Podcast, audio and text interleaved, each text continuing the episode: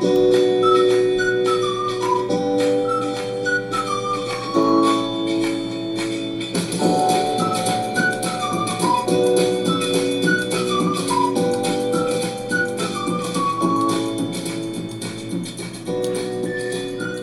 万卷书，行万里路。这里是读心侠 Reading Walk 的频道，让我一起和你东说西聊。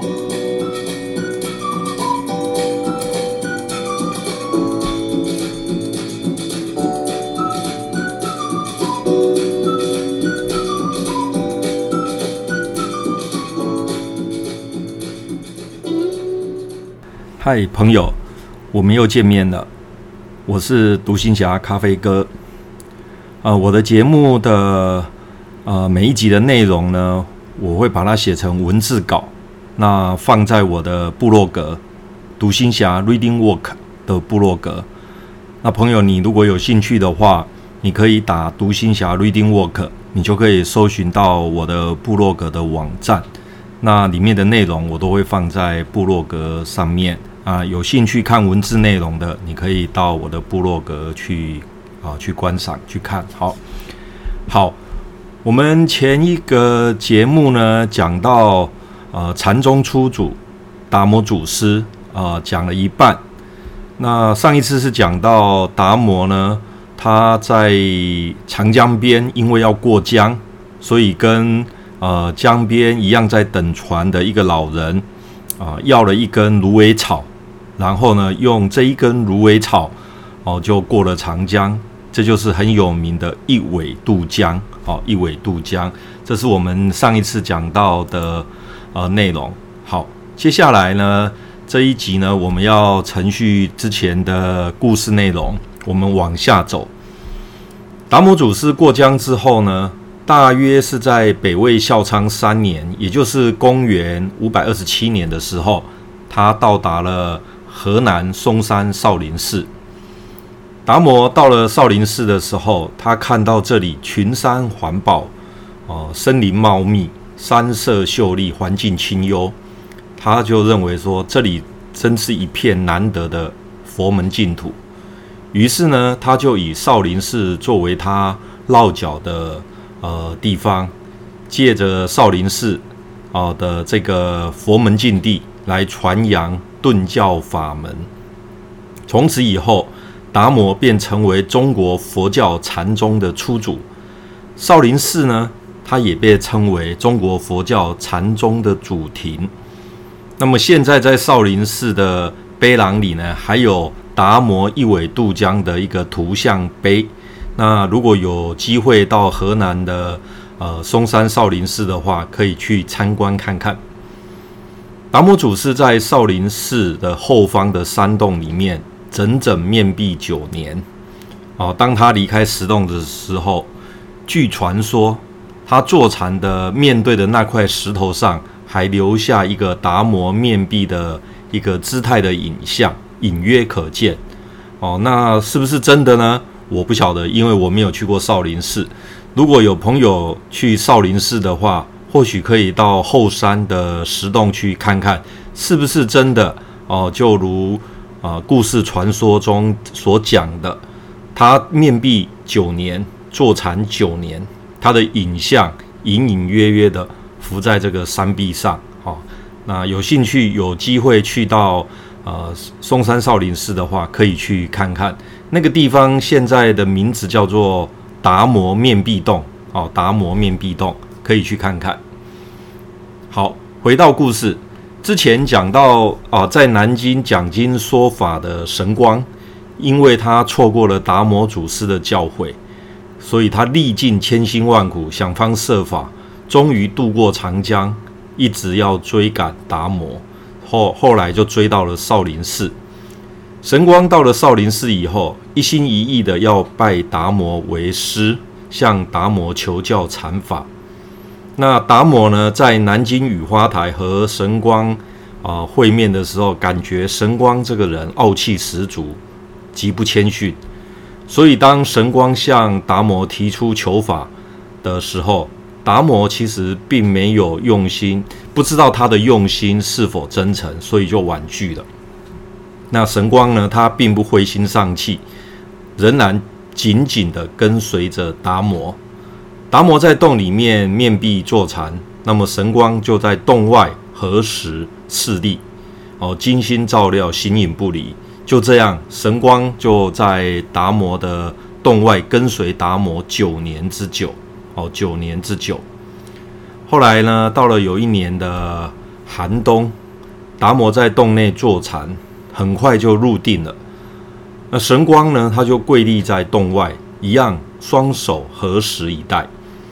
谁知道当天晚上大雪纷飞，鹅毛似的大雪呢，就从天而降。铺天盖地的下在哦整个地面上，没过多久，雪就下得很深。这个时候呢，神光呢两个膝盖跪在啊、呃、地上。那个时候大雪几乎都已经淹过啊、呃、神光的双膝了。他全身上下好像是披了一层厚厚的毛茸茸的雪毯。那个时候神光仍然哦仍然。双手合十的跪在雪中。第二天早上一大早，达摩祖师从定中悠悠的醒过来，哦，也就是出定了。他出定之后呢，他就离开洞口，看到神光静静的跪在雪中，因此他就问道：“你一直呃跪在雪地里干什么？究竟有何心愿？”神光回答达摩说。请师傅开甘露法门，传授我无上的佛法。达摩就说：“三世诸佛为求无上妙道，不惜花费千万劫的时间去修行。那凭你这点决心，就想得到佛法，恐怕是很难如愿的。”神光见到达摩不肯传法于他，于是就从腰间拿起一把刀来，把自己的左背哦整个割断。以明求自己求道的决心。达摩祖师见到神光求道的心如此的坚决，深受感动，因此就收下这位立血断臂的弟子。这也是达摩在中国第一次收弟子。这个时候，神光就问达摩祖师说：“啊、弟子心中不安，请师父为弟子安心。”达摩回答他说：“你把心拿来，我替你安。”神光心中一愣的回答说：“可是我找不到那颗不安的心。”达摩祖师就说：“我已把你的心安好了。”此时神光顿时开悟。这一段呢是啊禅宗初祖传给二祖非常非常重要的一段哦，就是弟子心有不安。请老师为我安心。达摩说：“把把你那颗不安的心给我。”那么神光就说：“我已经找不到那颗心了。”当时我在看这部影片的时候，看到这一段，说实话我也看不懂。这个对话呢，说真的是啊、呃，有点高深莫测哦。我整整看了好几遍，整整看了好几遍。那每次看到这段，我就不是很清楚，也不了解他真正的用意。当然这几年我也研究一下佛学、禅宗，还有净土宗，哦，读了很多佛学的经典，我才后来慢慢的才知道达摩祖师跟慧可，哦，跟二祖慧可这一段对话真正的含义。哦，这也是。呃，禅宗很重要的以心传心的一一段经典，这一段是非常经典的。那如果啊、朋友你有兴趣的话，你可以可可以去看看啊、禅宗关于这方面的书，你就可以了解这一段对话真正的含义。好，经过达摩祖师这句话的反问，神光就已经达到了禅的境界，也真正的觉悟了。因此，达摩祖师后来收他为弟子，赐法号为慧可。后来，慧可就成了禅宗的二祖。佛法认为，世间上根本没有什么真正的东西，一切都不过是虚幻的现象而已。就像《金刚经》讲的，如梦幻泡影。因此，神光那颗不安的心，不过是世俗的妄心杂念。他求达摩为他安心，正说明了他没有悟到佛法的精要，意念仍然游动在世俗之之内。达摩不做正面的回答，这也是达摩呃非常嗯怎么讲呃很有经验也非常老道的一个做法。他不直接正面回答他的问题，而是用反问的方式再问神光，由神光自己去回答他自己的问题，哦，让神光他自己找出他自己的心来，正是借着神光自己的智慧。好，来开发他自己的悟性，让他自己明白他的心是不存在的，更不用说不安世俗的妄心了。神光一问之下，立即就开悟，而他那颗不安的心也立刻安了下来。其实质就是超越了安跟不安，把世俗的那些杂念呢，通通抛诸脑后了。事实上，啊、呃，所谓的不安束缚。一切感受都不过是人的一种心境，谁让你不安了呢？谁束缚束缚你了呢？没有，完全是自己束缚自己。因为自己的心看不透，所以人就会被牵累，终日痛苦不堪。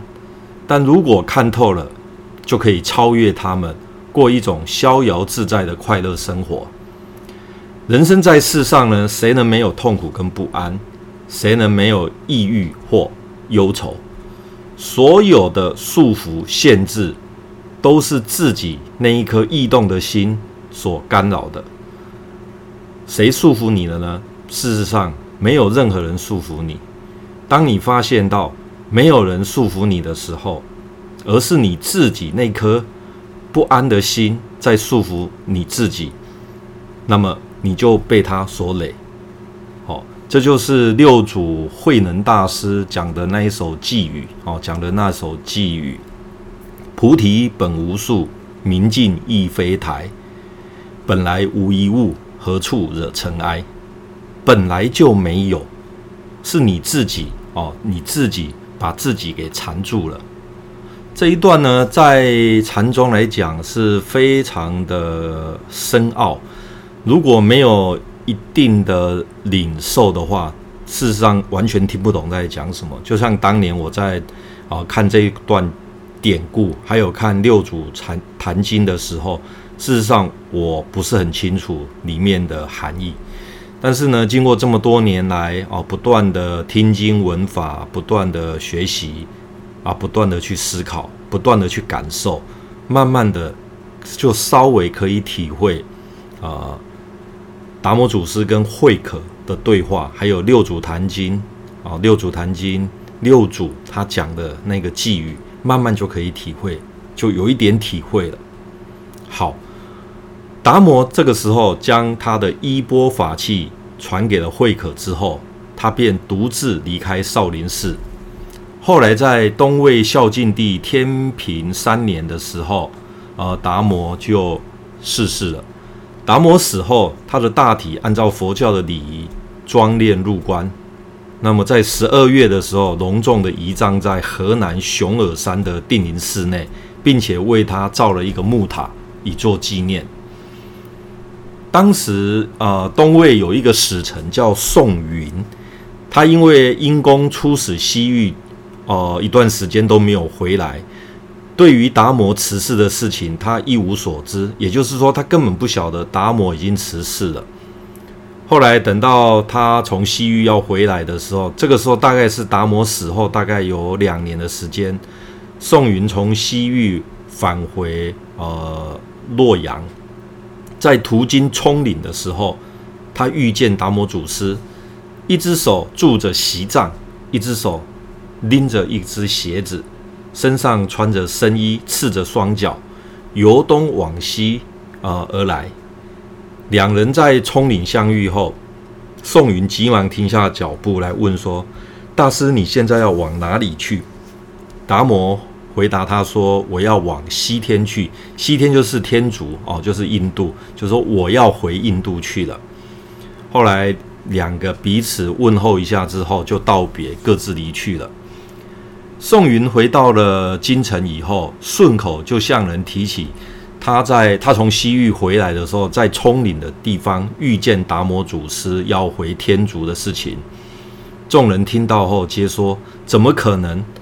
达摩祖师早就死了，他的坟墓、他的木塔都还在那个地方，你怎么可能见到他呢？”所以大家都不相信宋云讲的话。后来为了求证，他们就去把达摩的坟打开来看看。于是就打开达摩祖师的坟一看，看见棺材里什么都没有，空空的。